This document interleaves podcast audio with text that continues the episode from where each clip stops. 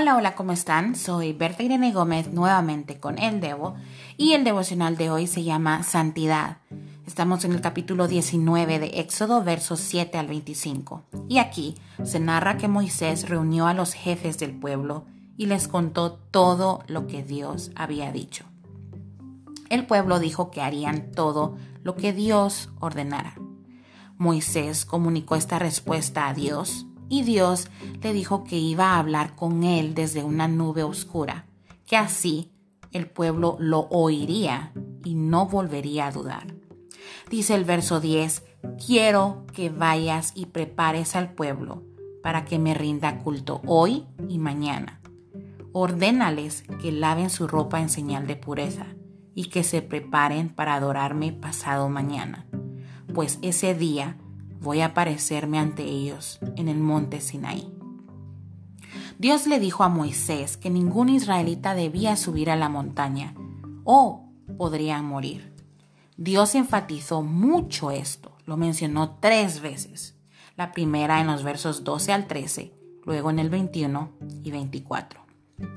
Luego sigue diciendo la Biblia que Moisés hizo como Dios ordenó.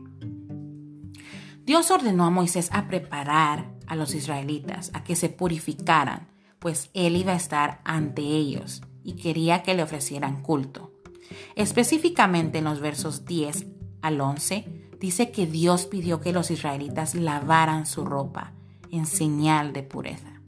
Pero también los versos 14 al 15 dicen que Moisés dijo a los israelitas que se abstuvieran de tener relaciones sexuales.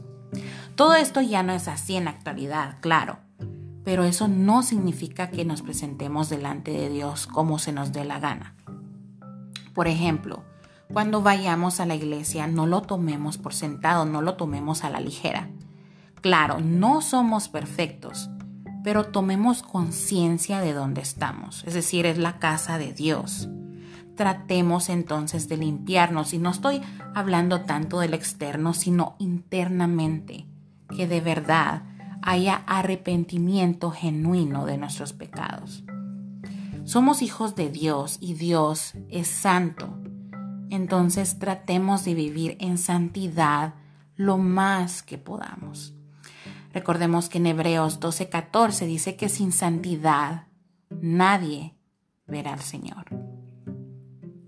Dios te bendiga. Gracias nuevamente por escucharme y Espero verte primeramente Dios en el próximo Debo.